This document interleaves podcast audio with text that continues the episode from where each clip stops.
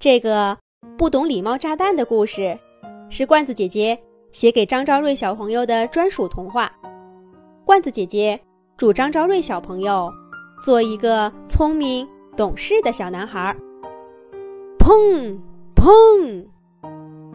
童话森林上空两声巨响，小动物们一点都不恐慌，因为大家知道这是星星博士。最新研发的空气清新弹，早就说好了，今天早上发出来，缓解童话森林最近总是雾蒙蒙的天气。响声刚结束了一会儿，狮子兔从家里走出来，准备去他的胡萝卜园里看看去。狮子兔看到半空中还飘着粉红色的泡沫圈儿。闻起来甜甜的，就像刚摘下来的胡萝卜一样。狮子兔的心情也像这空气一样甜蜜。可他刚走到胡萝卜地里，就气得要爆炸了。喂，杨小妹、米花，你们在干嘛呢？狮子兔看到杨小妹和小猴子米花正在他的胡萝卜园里。大口大口的吃胡萝卜呢。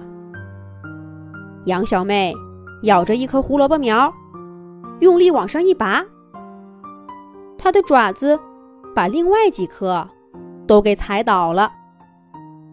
小猴子米花干脆坐在胡萝卜苗上，拔一根咬两口，丢在一边儿，再拔一根。狮子兔看了，又生气又心疼。冲上去跟他们俩理论，可是杨小妹满不在乎地说：“这胡萝卜长在这里，我当然想吃就吃，干嘛要你同意？”狮子兔大吼道：“这是我的胡萝卜，你你给我放下！”狮子兔一边说，一边去抢杨小妹和米花手里的胡萝卜。小猴子米花。把胡萝卜往背后一藏，傲慢地说：“哎，你怎么证明这胡萝卜是你的？就算是你的，我吃了又能怎么样？”米花说着，故意拿起一根胡萝卜，使劲咬了一口。狮子兔气得说不出话来，扑上去想打架，却不是人家的对手。被杨小妹和小猴子米花一人揪着一个爪爪，丢出了胡萝卜园，摔在树林里的一片空地上，屁股底下哗啦啦直响。狮子兔站起来一看，原来是砸到三只松鼠兄弟的储藏点儿了。狮子兔的火气根本平息不下来，他在储藏点上。使劲跺了跺脚，嘴里还说着：“叫你在这储藏食物，叫你在这储藏食物。”松子、橡果被他踩的从地底下一颗一颗的崩出来。三只松鼠兄弟看见了，当然不乐意了。“喂，狮子兔，你干嘛呢？离我们的储藏点远点儿！”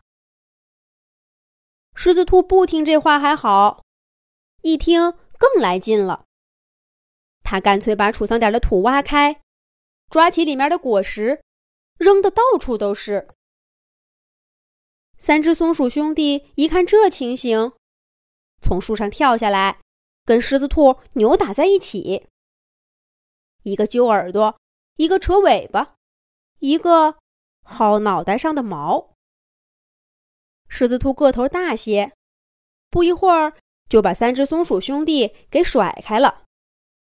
可他们三个毕竟人多，很快就扑上去，正打得不可开交。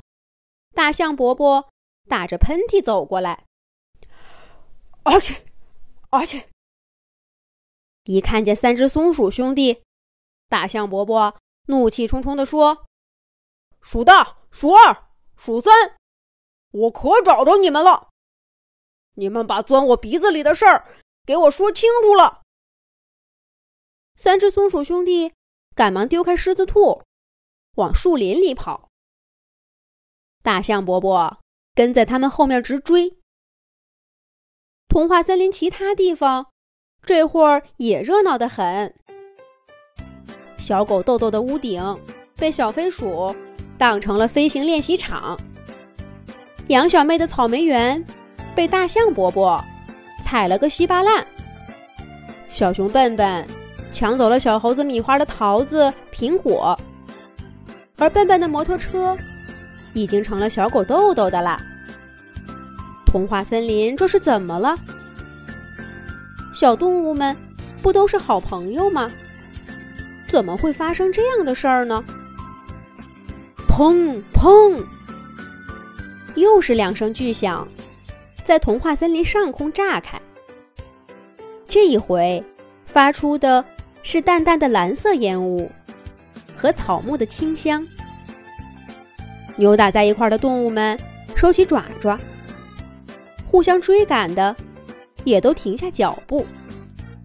大家似乎一下子都平静下来。刚刚发生了什么呢？正在动物们都疑惑不解的时候，星星博士推开实验室的门跑出来，气喘吁吁地说：“终于好了，终于好了！对不起，对不起，是实验失误。